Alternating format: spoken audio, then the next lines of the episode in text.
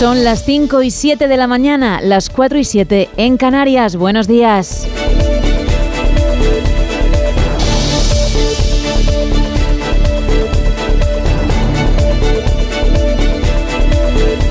Hoy hablaremos de la productividad tóxica con nuestro psicólogo Javier Sánchez Gil. Viajaremos a lugares fantásticos de la mano de Marta López.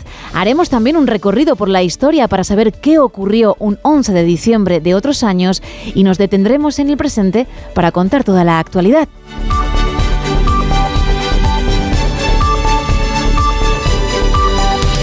Una actualidad que arranca ya con la previsión del tiempo para hoy.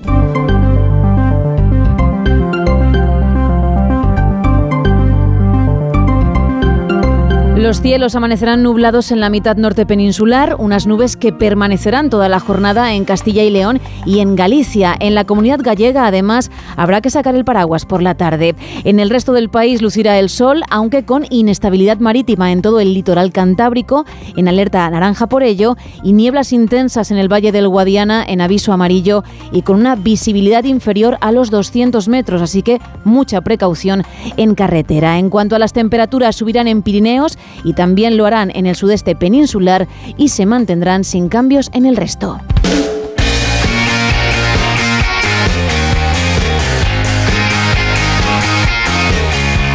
¿Y cómo viene hoy la información deportiva? Ana Rodríguez, buenos días. ¿Qué tal, Gema? Buenos días. Recital del Girona en Montjuic para ganar al Barça 2-4 y ponerse como líder en solitario de la Liga con dos puntos más que el Real Madrid y siete más que Atlético de Madrid y Barcelona. En un encuentro espectacular, el Girona fue muy superior al Barcelona. Los de Michel se impusieron en todas las líneas con un Miguel Gutiérrez excepcional, autor de un gol y MVP del partido. Bueno, eh, vamos a ver hasta dónde nos da. De momento estamos haciendo las cosas bien, vamos líderes y, creo que, vamos a, pelear eh, por estar ahí y bueno, eh, hay que seguir trabajando como estamos haciendo y pensar partido a partido y, vamos a ver. ¿Tú te lo crees? Bueno, claro que no lo queremos. Al final eh, eh, trabajamos todos y, la verdad que no puedo estar más orgulloso de este equipo y de la afición que, está apoyando estos días. Todo lo contrario en el Barça, a pesar de los dos goles superado en todo momento por el Girona, como así reconocía Frenkie de Jong al finalizar el encuentro. Sí, es una derrota dura, pero no hemos estado bien y Girona lo ha hecho muy bien, pero es culpa nuestra, no hemos estado al nivel donde tenemos que estar. Nos ha faltado un poco de... No hemos estado muy fino con la pelota, yo, yo tampoco, especialmente la primera parte, y eso nos ha, nos ha costado el partido. No, es que estamos a siete puntos, que es mucho, pero queda un poco más que la mitad, entonces hay tiempo para remontar, pero es que tenemos que mejorar mucho. El Barça cuarto con 34 puntos, los mismos que tiene el Atlético de Madrid, que ganó, aunque terminó pidiendo la hora, ganó 2-1 ante el colista, el Almería, en una buena primera parte con los goles de Morata y Correa, pero una segunda mitad muy mala para los de Simeone. Cádiz y Osasuna empataron a uno con otro gran enfado del Cádiz por un polémico penalti señalado en su contra. Y la peor noticia del día, Gema, el fallecimiento de un aficionado en el Estadio de los Cármenes en el partido entre el Granada y el Athletic Club de Bilbao por una parada cardiorrespiratoria. El partido se suspendió en el minuto 17 con 0-1 para el Athletic. Se reanuda hoy a partir de las 9 de la noche, al igual que el partido entre el Rayo y el Celta que cierra esta decimosexta jornada de la Liga en Primera División. Gracias, Ana. Son las 5 y 11 de la mañana, 4 y 11 en Canarias.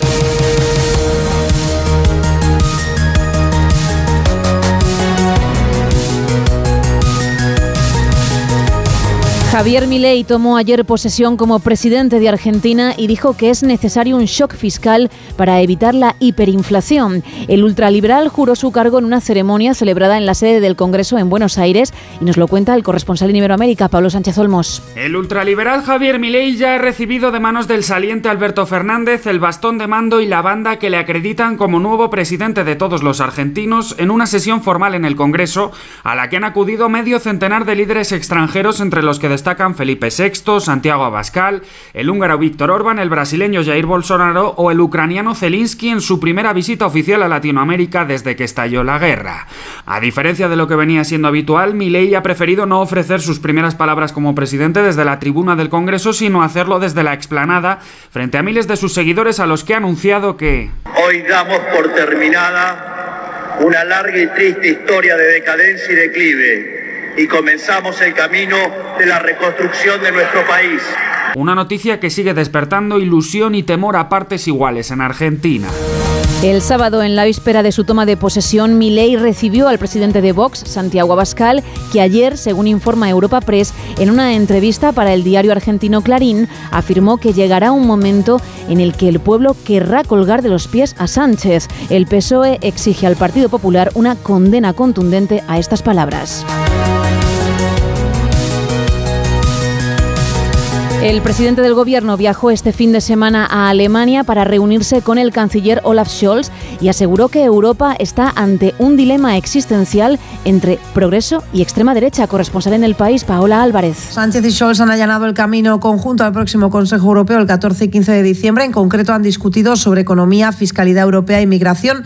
Pero más allá del encuentro bilateral, el papel de Sánchez hoy en Berlín era el de un amigo. Así lo ha dicho el portavoz del canciller. Así se han referido el uno al otro una amistad que pretende sostener al bloque socialdemócrata europeo en las próximas elecciones comunitarias.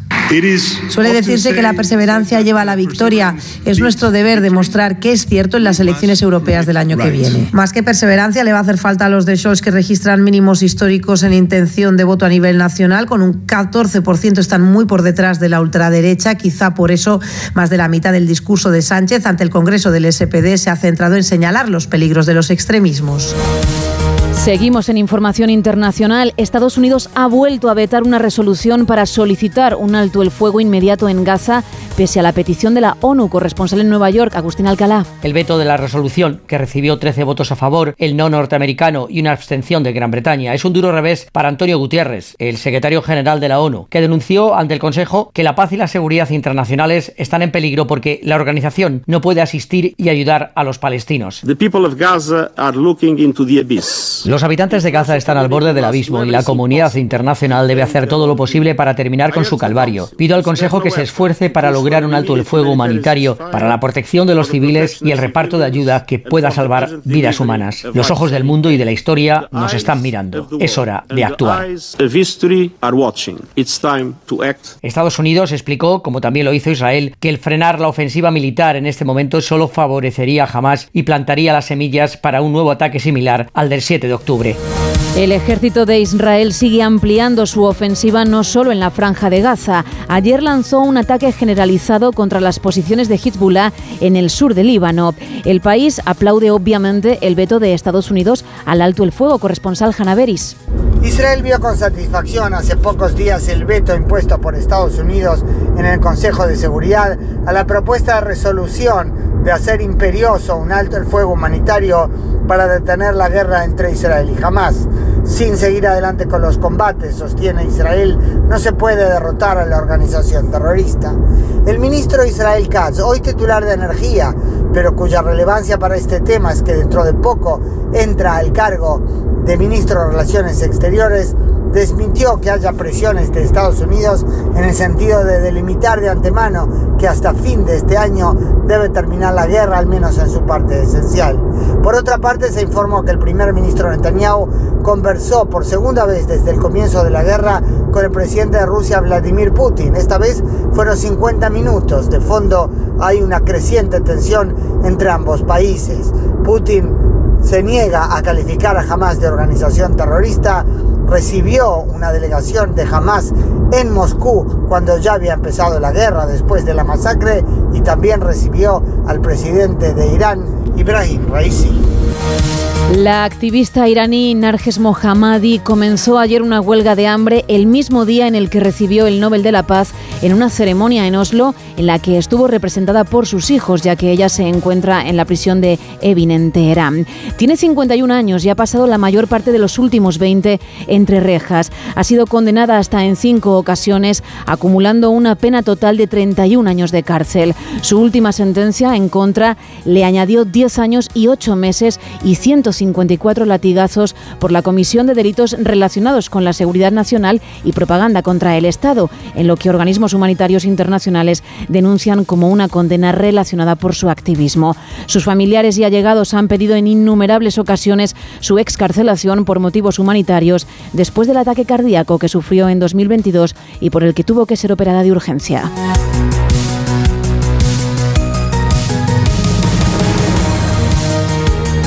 El mundo está perdiendo el rumbo. Los conflictos, la pobreza y el hambre aumentan. Las desigualdades se profundizan.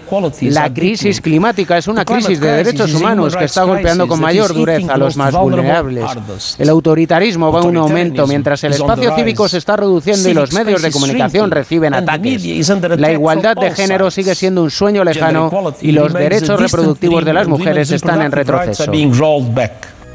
Son declaraciones del secretario general de Naciones Unidas, Antonio Guterres, que ayer, en el 75 aniversario de la Declaración Universal de los Derechos Humanos, pidió a los Estados miembros de la ONU reforzar su compromiso con los valores atemporales reflejados en dicha declaración.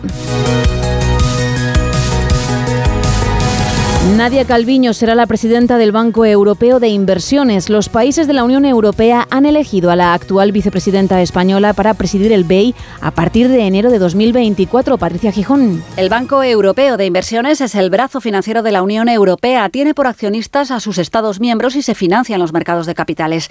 Desde su sede en Luxemburgo presta dinero a países europeos y a terceros estados para desarrollar proyectos de interés público que mejoren Europa, como explica en Onda Cero Julio Guinea, profesor de de Derecho de la Universidad Europea. Contribuye con sus inversiones a la búsqueda de un desarrollo de las regiones más atrasadas de Europa, tiende precisamente a modernizar y a reconvertir a empresas o a la creación de nuevas actividades que no pueden ser enteramente financiadas con los medios existentes en cada uno de los Estados miembros. El BEI será decisivo en los próximos años, tiene que gestionar la reconstrucción en Ucrania y la transición energética. Hablamos ahora de la ley de inteligencia artificial, corresponsal comunitario Jacobo de Regoyos. El nuevo reglamento crea cuatro categorías basadas en el riesgo y se prohíben aquellas actividades de riesgo considerado inasumible. No habrá reconocimiento facial y biométrico en espacios públicos en tiempo real, salvo en caso de autorización judicial para perseguir algún delito y también a posteriori para perseguir estos delitos. En cuanto a sistemas como ChatGPT, se introducen limitaciones. Hay que indicar que el contenido ha sido generado por inteligencia artificial y proteger también los derechos de autor. Por supuesto, se prohíben los sistemas que utilizan nuestras creencias políticas, religiosas, orientación sexual, color de piel, emociones, para manipular nuestro libre albedrío. El incumplimiento de la norma puede llevar multas que van de 35 millones de euros a 7,5 millones de euros. La presidenta de la Universidad de Pensilvania, Liz McGill, ha dimitido por no condenar la llamada al genocidio, como tampoco han hecho otras dos universidades de prestigio en Estados Unidos. Corresponsal en el país, Agustín Alcalá.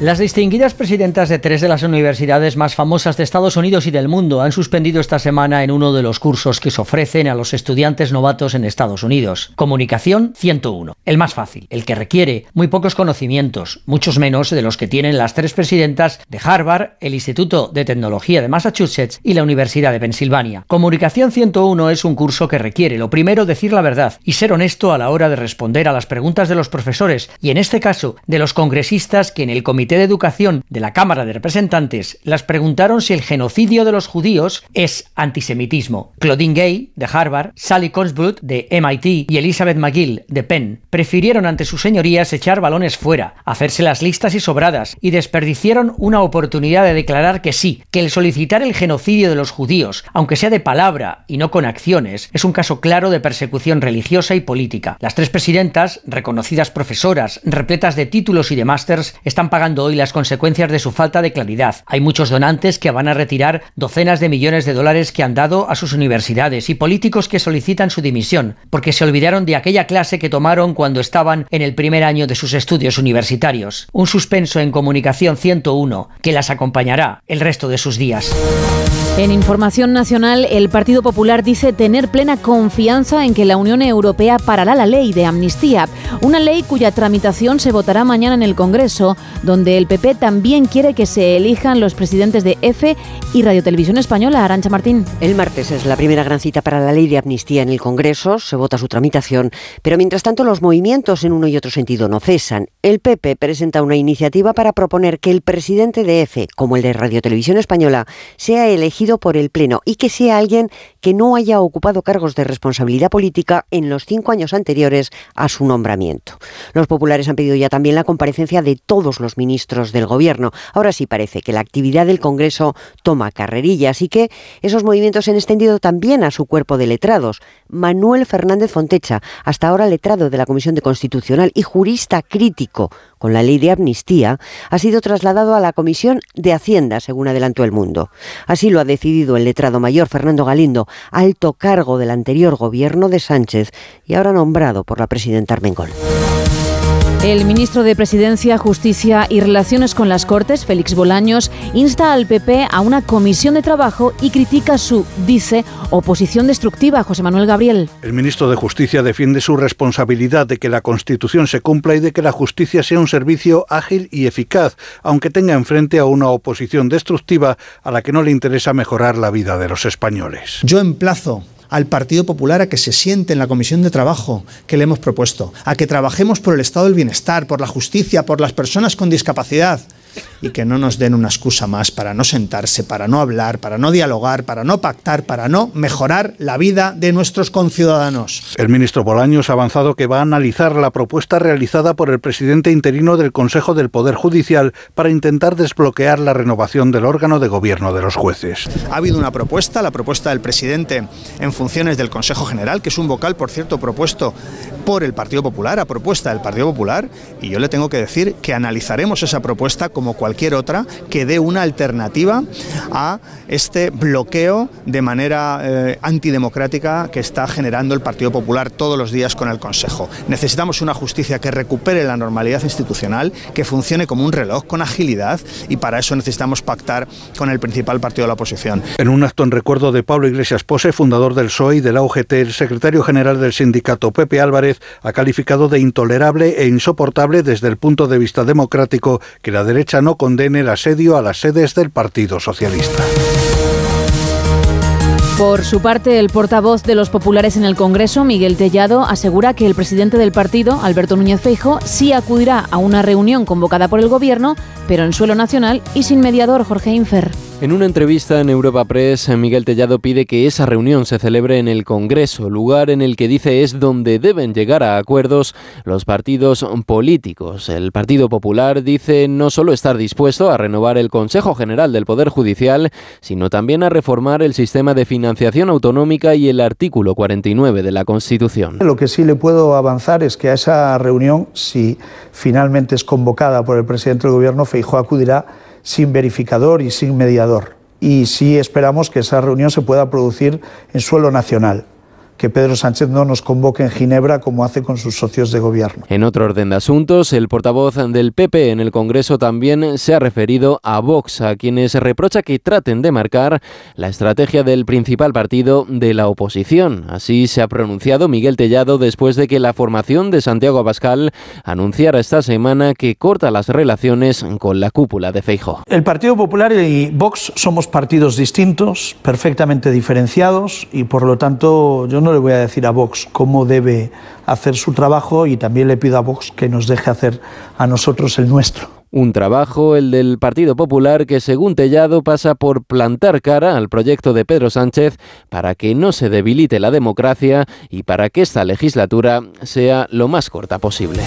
La madrugada del domingo llegaron dos cayucos a Gran Canaria y El Hierro con 127 personas en la ruta más mortal del planeta, Onda Cero Canarias, Gustavo de Dios. La principal ruta, la de Canarias, que ya supera las 36.000 personas en lo que llevamos de año, en lo que es el mayor repunte en la llegada de migrantes en la historia de la llamada Ruta Canaria. Como ya hemos escuchado, han sido 127 las dos embarca en dos embarcaciones, una con 64 migrantes en Gran Canaria y otra con 63 en El Hierro. Hay varios ingresados con hipotermia en el hospital. Canarias tiene habilitadas actualmente poco más de 4.000 plazas para adultos, lo que hace que los traslados a la península y las repatriaciones se hayan producido a lo largo de este año 24, de este año 23, queremos decir, de forma más rápida. Los menores siguen suponiendo un problema de logística importante. Son competencia del gobierno de Canarias, que solo cuenta con 500 plazas, pero acoge en la actualidad a más de 2.000.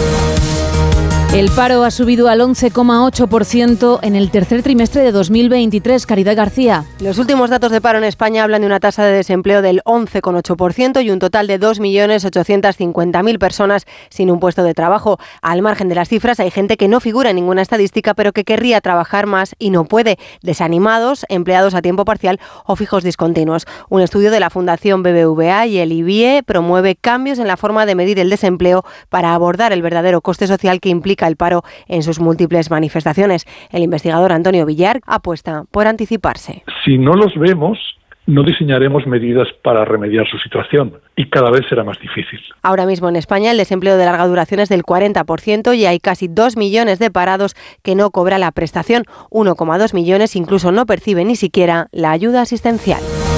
El pasado viernes conocíamos la triste noticia del fallecimiento de la actriz Iciar Castro con tan solo 46 años, Mercedes Pascua. Las redes sociales se llenaban de mensajes de condolencia, pero también sin filtro de mensajes sobre el físico de la actriz. Iciar Castro, una gran activista contra la gordofobia, desveló hace unos años que padecía lipedemias, una enfermedad crónica que acumula grasa en las extremidades, pero ha sido un fallo cardíaco lo que ha provocado su muerte. Estaba ensayando una gala de Navidad de natación sincronizada con Ana Tarrés, que fue seleccionadora nacional de esta disciplina cuando se encontró mal. Los servicios de emergencia confirmaban su muerte a las 2 de la madrugada del viernes en la piscina municipal de Lloret de Mar donde se realizaba el ensayo. La última vez que la vimos públicamente fue en el velatorio de Concha Velasco hace justo una semana. Allí reconocía que por Velasco ella se había convertido en actriz. En Julia en la Onda confesaba que era una gorda feliz. Si yo saliera con la misma foto diciendo estoy fatal, me encuentro mal, no soy feliz, la gente diría, ay, pero cuando te ven feliz ya eres que haces apología de la obesidad. Me han llegado a decir que mejor que me muera. Iciar Castro había nacido en Barcelona hace 46 años, pero residía en Madrid. Su trabajo queda plasmado en teatro, cine y televisión, en series como Vis a Vis o Paquita Salas y en películas como Blancanieves, Campeones, Rec o Pieles, película por la que estuvo nominada al Goya. 5 y 28 de la mañana, 4 y 28 en Canarias.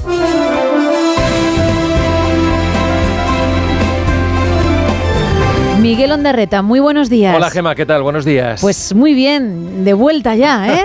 Después de este, no puente, sino acueducto, ¿no? De, la, Constitución, hay que ver cómo estaban las carreteras. Eh, ayer domingo para entrar en las grandes ciudades, pero bueno, eso es eh, síntoma de que la gente ha aprovechado ¿no? para disfrutar. Yo creo que desde la pandemia tenemos todos muchas ganas más de, de disfrutar ¿no? del poco tiempo libre que tenemos. Así que bien aprovechado está. Así es, por eso yo me vine arriba y dije, venga, pues unos cuantos días, que no es habitual en mí, pero he dicho, venga, en esta ocasión lo vamos a hacer. Sí, hombre, que está muy bien, que está muy bien eso de, librar, porque la verdad es que la, actualidad viene, viene pisando fuerte ya este, esta semana, este primer día de la semana. Le queda muy poquito al año, apenas eh, tres semanas, y lo que hemos tenido es, en principio, este domingo, el inicio de una nueva era, como lo decía el propio presidente eh, de Argentina, Javier Milei, que ayer eh, se estrenó en el cargo con esa jura con un acto eh, muy simbólico que tuvo elementos muy novedosos. Se parecía un poquito más a la puesta en escena de esas eh, inauguraciones de Estados Unidos, ¿no? Porque salieron de lo que es la propia Cámara, salieron al exterior, a la escalinata del Congreso Nacional.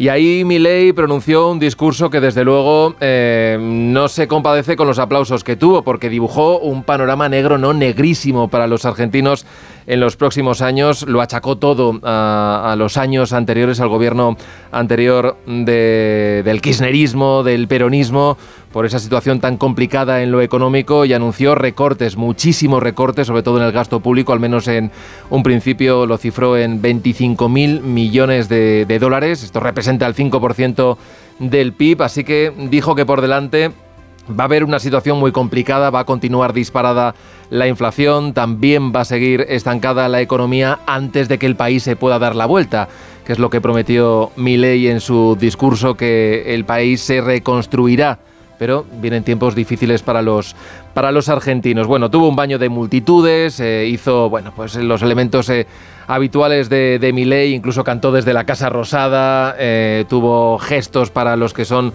sus principales aliados domésticos, que son sus cinco perros. De hecho, en el bastón de mando estaban grabados esos, esos cinco perros, que es una imagen muy llamativa que vimos eh, cómo hablaban con cierta complicidad para todas las cosas que se han dicho Cristina Fernández de Kirchner y el propio Milei, y es que estaban hablando de eso, de ese detalle que iba en el, en el bastón de mando que le dio Alberto Fernández cediendo el, el, poder. Bueno, muchas anécdotas que vamos a repasar a lo largo de la mañana y sobre todo hablar del escenario que se hable ahora en, en Argentina. El máximo representante de España, no hubo ministros del gobierno, fue el rey Felipe VI, fue el primer mandatario al que recibió y a partir de ahí también recibió a otros tantos mandatarios internacionales. Hubo muchas bajas sobre todo los, los países, digamos, más a la izquierda de Latinoamérica, aunque por ejemplo el chileno Boric sí que, sí que estuvo. De ello hablaremos esta mañana en el, en el territorio más nacional. Mañana tenemos una cita importante que es el debate y primera votación de la proposición de ley de amnistía. No va a haber problemas aquí porque el gobierno tiene asegurada la mayoría. Hoy, por cierto, el presidente del gobierno va a presentar y bastante bien acompañado su libro Tierra Firme. Fíjate, van a estar 14 ministros del gobierno arropando a, Pedro Sánchez. Yo creo que el contenido se lo conocen, pero bueno, hay que estar ahí arropando al, al jefe de filas, así que estarán en esa presentación del libro. Y bueno, hay varias citas importantes. Hoy, gobierno y los agentes sociales van a intentar acercar posturas para la negociación de la subida del salario mínimo interprofesional y también primer Consejo de Política Fiscal y Financiera presidido por la ministra de Hacienda, con las comunidades. La mayoría son del PP, así que desde luego debate habrá, aunque hoy no se hablará de la financiación autonómica. Por cierto, a partir de las 9, Carlos Alsina va a hablar con la todavía vicepresidenta primera del gobierno, con Nadia Calviño, el viernes elegida ya presidenta próximamente a partir de enero del Banco Europeo de Inversiones. Eso a partir de las 9, Gema. Y a partir de las 6 de las 5 en Canarias, nosotros pegados a la radio porque será cuando comience más de uno con Miguel Ondarreta al frente de esa primera hora. Muchas gracias, Miguel. Ahí estaremos. Venga, buena semana. Chao, Gema. Feliz lunes. Adiós. Bueno, antes de terminar este repaso a la actualidad, yo quiero pinchar algo. Quiero pinchar lo nuevo de Medina Azara, porque la banda cordobesa regresa y lo hace con un doble disco titulado que tengo a Sergio Monforte venido arriba porque le encantan, un doble disco titulado El sueño eterno y este es el tema homónimo que cantan con el barrio.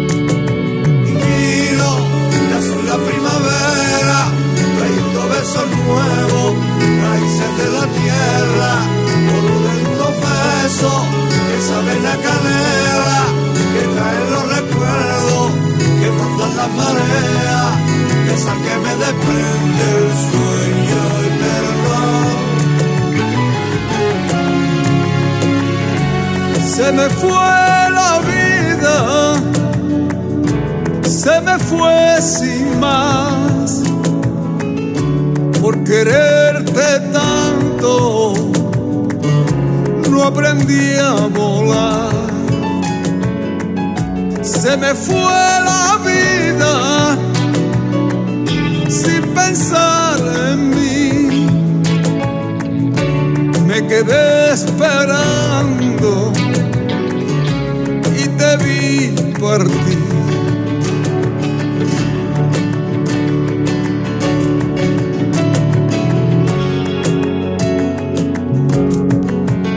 5 y 35 de la mañana, 4 y 35 en Canarias. Y ahora lo que toca es hacer la maleta, que nos vamos de viaje con Marta López, todo tuyo. Buenos días, Gema. Hoy traigo tres lugares idílicos a los que nos gustaría ir en estas próximas fiestas y poder disfrutar de un ambiente de lo más navideño. Ponemos rumbo a Alsacia, región del noreste de Francia, todo un clásico en estas fechas que se acercan. Y es que la ciudad principal de la zona, Estrasburgo, ha sido nombrada la capital de la Navidad. En esta ciudad se encuentra el mercado navideño más antiguo y grande de Francia. Otro destino dentro de Alsacia que no te puedes perder en Navidad, en realidad en cualquier época del año, es Colmar, un pueblecito que parece sacado de un cuento de hadas. Ahora ponemos rumbo a Londres, una ciudad impresionante en cualquier momento del año, pero en Navidad aún más. Park es un lugar obligado en estas fechas, un gran espacio donde puedes encontrar mercadillos navideños, una pista de patinaje sobre hielo, representaciones circenses, el desfile de Santa Claus, en fin, multitud de experiencias únicas. Tampoco te puedes perder las propuestas gastronómicas a cada paso que des, donde no faltan los puestos para tomar vino caliente ni el pan de jengibre.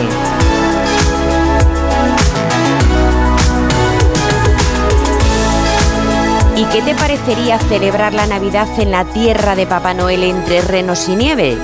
Sí, suena divertido, pues entonces hacemos parada en Rovaniemi, ciudad principal de la región de Laponia, en Finlandia.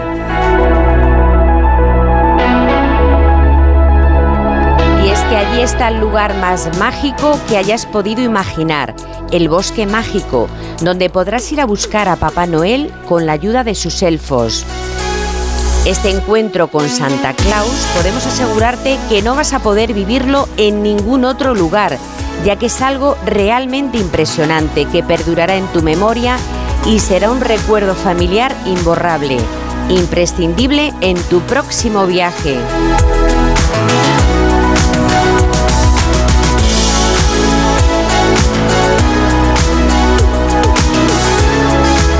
Gracias Marta. 5 y 37, 4 y 37 en Canarias. Seguimos.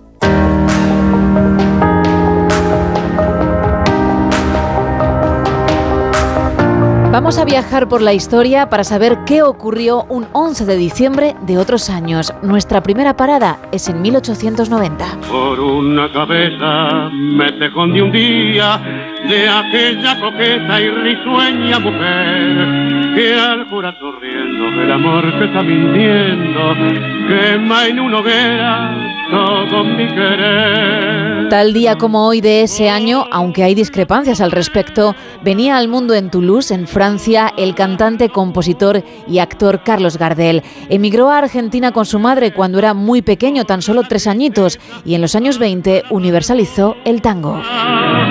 Por una me olvida. ¿Qué importa perderme mil veces la vida?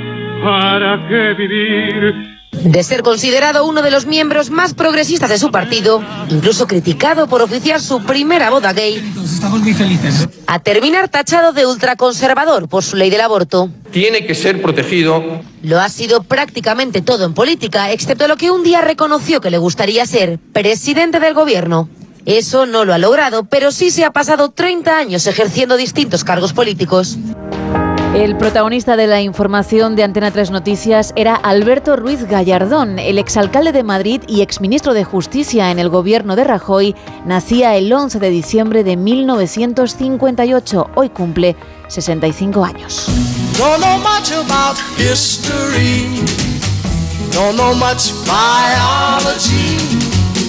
Don't know much about a science book. Don't know much about the French I took. But I do know that I love you. And I know that if you love me too, Tal día como hoy de 1964, esta voz se apagaba para siempre. El cantante Sam Cooke era asesinado a tiros en el motel en el que se alojaba ese día en Los Ángeles. La joven con la que se hospedaba llamó a la policía para pedir ayuda porque dijo estaba retenida en contra de su voluntad. Según la versión oficial, salió corriendo de la habitación, Cook la persiguió semidesnudo y Berta Lee Franklin, la recepcionista de dicho motel, le disparó en defensa propia creyendo que iba a ser atacada. Hoy Casi 60 años después, todavía son muchas las teorías que circulan sobre la muerte del padre del soul.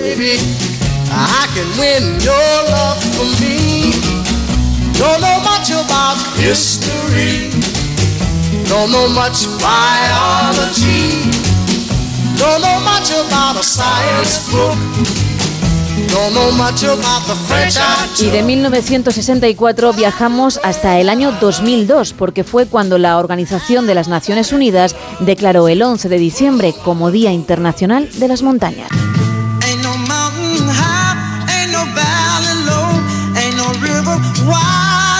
Un día importante, al igual que ellas, como bien recuerda la FAO, la Organización de Naciones Unidas para la Alimentación y la Agricultura. Albergan al 15% de la población mundial, proporcionan del 60 al 80% del agua dulce del mundo. Algunas de las ciudades más grandes del planeta, como por ejemplo Río de Janeiro, Nueva York o Tokio, dependen de ellas para obtenerla.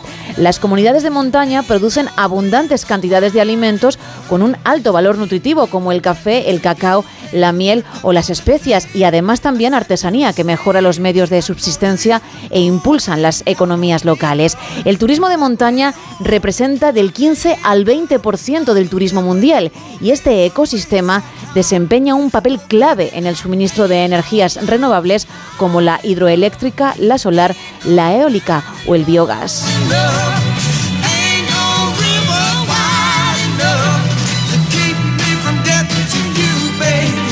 Vamos a constituir tú y yo una sociedad piramidal, ¿te parece? Sí, correcto. sí, ¿Cómo sí. quieres que le llamemos? Eh, mm, sociedad piramidal. Sociedad, una cosa. SP. Eh, espera. SP-SA. Ah, ¿Qué prefieres? ¿Abadía y Buenafuente? Sí. Ahí ve. ¿Sociedad piramidal? Ahí pues. ¿O Buenafuente y Abadía? Sociedad piramidal. Yo te diría que prefiero. Ah, bueno, a mí me gusta más, no sé, me, me- me suena raro todo, ¿eh? Porque ¿qué- la que usted me diga. Bueno, pues mira, como un detalle de- hacia ti, esta. Vale.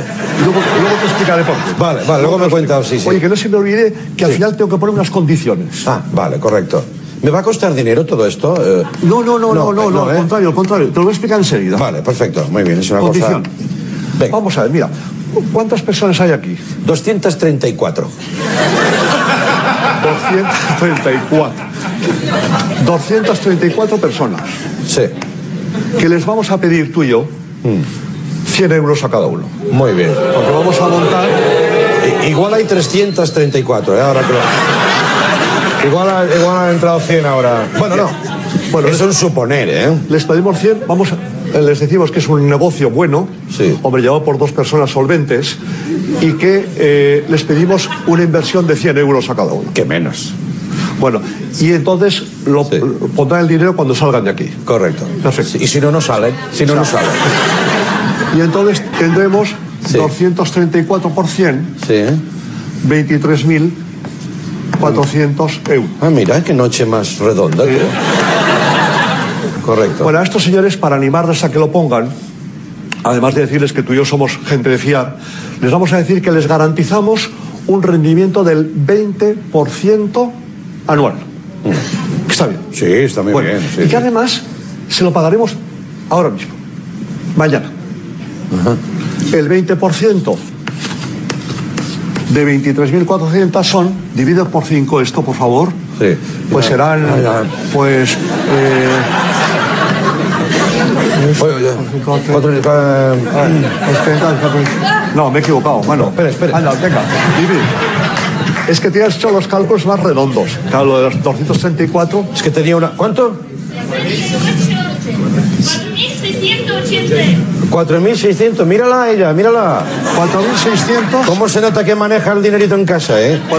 80, 80. El profesor y escritor español Leopoldo Abadía explicaba así en el programa de Buenafuente en La Sexta hace 15 años la estafa piramidal de Bernard Madoff. El 11 de diciembre de 2008, el financiero, una de las figuras más respetadas de Wall Street, era detenido en su casa acusado de fraude. Su firma de inversión no era tal, sino un sistema piramidal, es decir, ofrecía grandes rentabilidades a los clientes, pero no salían de operaciones financieras, sino de las aportaciones de nuevos clientes. Dejó un agujero de 65 mil millones de dólares. Falleció en la cárcel en 2021 a los 82 años. En 2009 fue sentenciado a 150 años de prisión.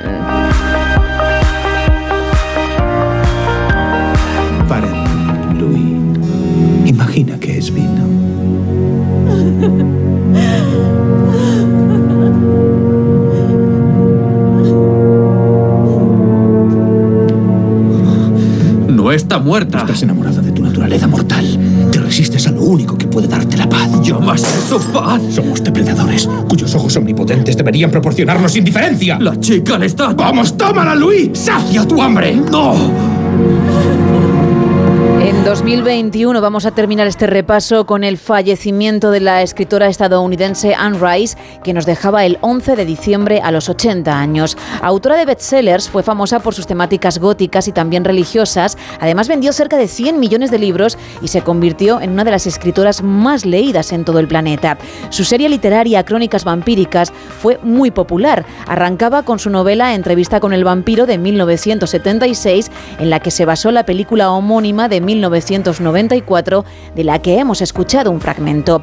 Dirigida por Neil Jordan y protagonizada por Tom Cruise, Brad Pitt, Christian Slater, Antonio Banderas, Kirsten Dunst y Stephen Ria, fue nominada en los premios Oscar de 1995 en las categorías de Mejor Banda Sonora Original y Mejor Diseño de Producción.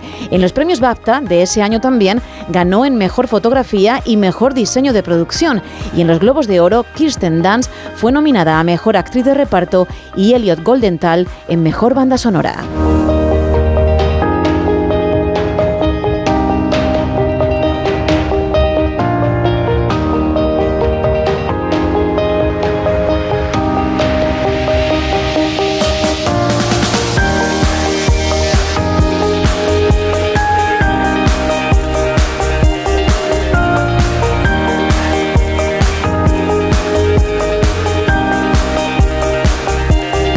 5 y 47 de la mañana, 4 y 47 en Canarias y ya hay que saludarle a él.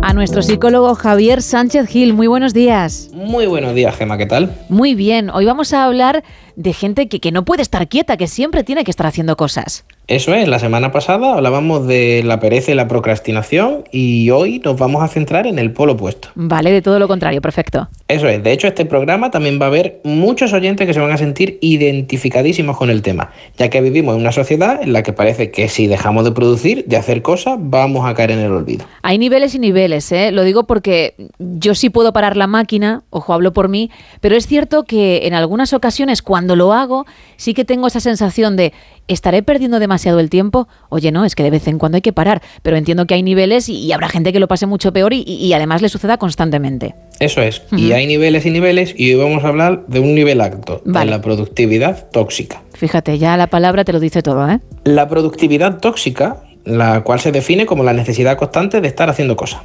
Y no solo en el plano laboral, sino también en la vida cotidiana. Vemos series de manera compulsiva porque parece que si no llegamos a ver las 275 series del momento o no escuchamos las 572 canciones nuevas que se olvidan a los dos días de 692 artistas diferentes, pues estamos desconectadísimos. Es verdad.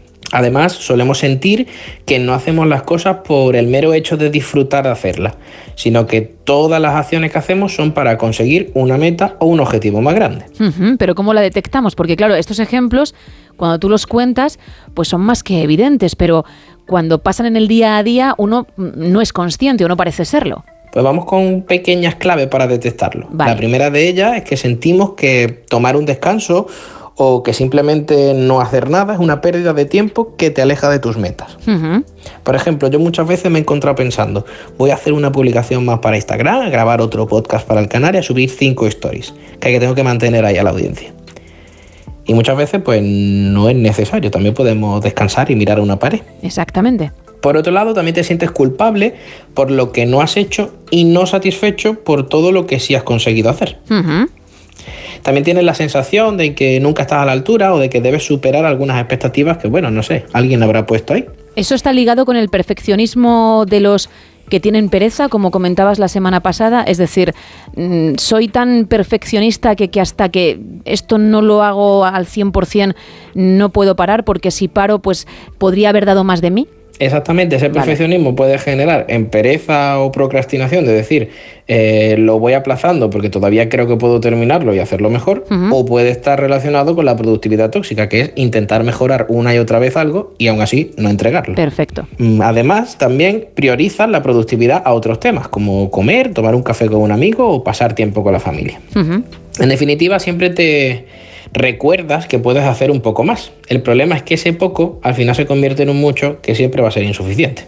Además, por supuesto, aunque no creo que haga falta decirlo, las consecuencias más importantes de la productividad tóxica son la ansiedad, el estrés y la ausencia de placer al hacer las actividades. Es decir, nada bueno, con lo cual la siguiente fase o lo que nos preguntamos es cómo podemos combatirla, por lo menos para dejar de, de sufrir estas cosas. Pues vamos a ello, vamos a hablar poco a poco de cómo podemos relajar o bajar un poco el pistón. Vale. Primera clave que podemos hablar es de centrarte en lo importante y no solo en lo urgente. De hecho, debido a ese exceso de necesidad de producir, vas a sentir que todo debe estar listo para ayer. Por ello, crear un sistema de prioridades de menor a mayor importancia para saber así qué cosas puedes dejar para mañana puede ser bastante útil. Claro, te puede ayudar a relajarte, a decir, uff, venga, que no tengo que ponérmelo todo a la espalda hoy, cargar con esa mochila hoy, ¿no? Eso es. Además también es importante un desapego profesional. Tú eres tú, no eres tu trabajo. Es importante también nutrir nuestra vida de autocuidados que nos permitan vernos y sentirnos como eficaces en otros ámbitos de la vida y no solo en lo laboral. Aquí también podría entrar el premiarse, es decir, oye, lo has hecho muy bien, pero tienes que parar, te tienes que dar un capricho, algo que, que te llene y que no esté relacionado con el mundo laboral. Exactamente, al final eh, ahí estamos hablando de otro concepto que si quieres un día también podemos dedicar un- una sección, que es el de la autocompasión. Es Perfecto. decir, eh, hay momentos en los que tienes que parar y darte un capricho y lamerte las heridas. Vale. Por otro lado, también eh, tenemos que tener en cuenta que hay que añadir a tu día a día momentos de no hacer nada. Y si son planificados, mejor. De hecho, dejarte hueco libre en la agenda, no para extender tu trabajo, sino para dejarte sorprender por cómo se rellenan solos de cosas que disfrutar, pues puede ser también algo a tener en cuenta. Además también es necesario añadir descanso entre una tarea y otra, ya que es importante desconectar para volver a conectar. Cuando acabes una tarea, levanta el culo de la silla, prepárate un café y mira 10 minutos una pared. Volverás al curro de otra manera. Sí, sí, tómate esos descansitos para recargar de nuevo las pilas, ¿no? Para que el cerebro se ponga de nuevo en marcha. Eso es. Y por último, y creo que, que lo más importante de todo es abordar los sentimientos y emociones que están manteniendo la productividad tóxica. La idea es que miremos hacia adentro y veamos si la productividad tóxica la mantiene el perfeccionismo, como hablábamos antes, el miedo al fracaso, el síndrome del impostor, la falta de autoestima, la culpa, la inseguridad laboral, las comparaciones, la ansiedad, el estrés o una mezcla de todas ellas. Identificar y trabajar lo que genera la productividad tóxica es parte de mi trabajo y si necesitas ayuda, pues llámame. Desde luego, porque cuanto antes lo, lo hagas, pues antes comenzarás a sentirte mejor. Si te parece, vamos a recordar tus canales, Javier. Perfecto. Yo soy psicoterapeuta en el Centro Elemental de Málaga y hago consulta online pues, para todo el resto del mundo.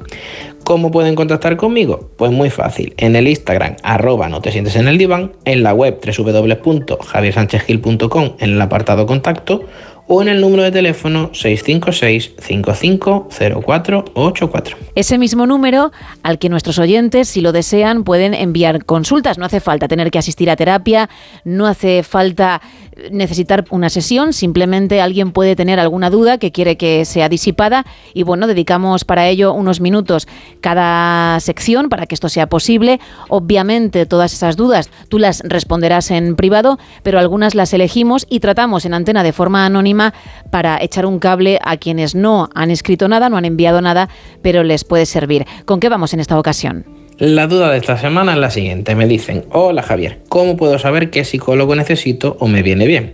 Buscar en internet me da bastante desconfianza. Todo parece maravilloso. ¿En qué me tengo que fijar? Cuéntanos. Venga, vamos a hablar un poco sobre esto. Hablemos de cosas a tener en cuenta a la hora de elegir un psicólogo. Por ejemplo, lo básico, que tenga una formación mínima legal en España. Es decir, hay dos formas de acceder a esa formación mínima que te permiten ejercer como psicólogo. Una de ellas es hacer un máster habilitante que se llama Psicología General Sanitaria. Yo soy de esa rama. O por otro lado, también eh, está la opción de hacer oposiciones. Y entonces en vez de ser general sanitario sería psicólogo clínico. Ujú. A efectos prácticos y en lo que te pueden ayudar, lo mismo. Vale. Por otro lado, para mí creo que es importante que ese psicólogo tenga una presencia en redes sociales, es decir, que haya podcast, que haya vídeos, que haya página web, que haya intervenciones públicas, que puedas ver de qué rollo va y si encaja o no contigo. Es más fácil, claro, si, si mm, sabes cómo se desenvuelve o qué temas trata o cómo los trata, pues te pueden dar ciertas pistas. Eso es. Vale. Además también es importante informarte sobre los distintos modelos de psicoterapia y decidir cuál encaja mejor contigo.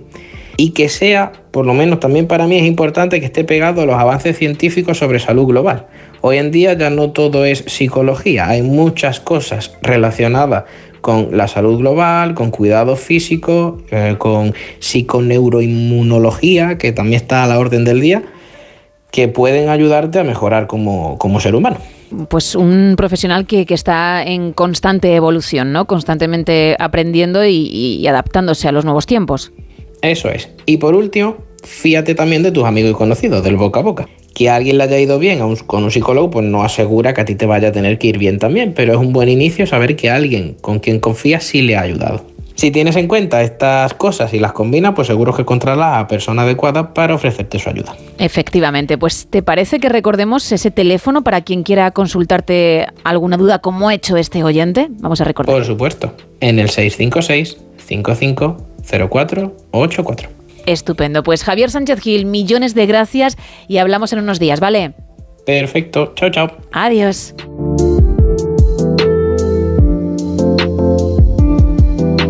Cinco y 57 de la mañana, 4 y 57 en Canarias. Vamos bajando el telón. Well, I got a woman. Un telón que se baja hasta mañana cuando regresemos a partir de la una y media, de las doce y media en Canarias. Que pases un feliz lunes. Adiós. Good to me. Oh yeah. She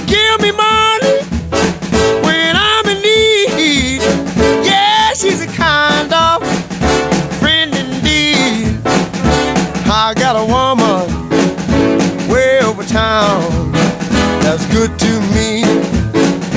Oh yeah, she says loving early in the morning just for me.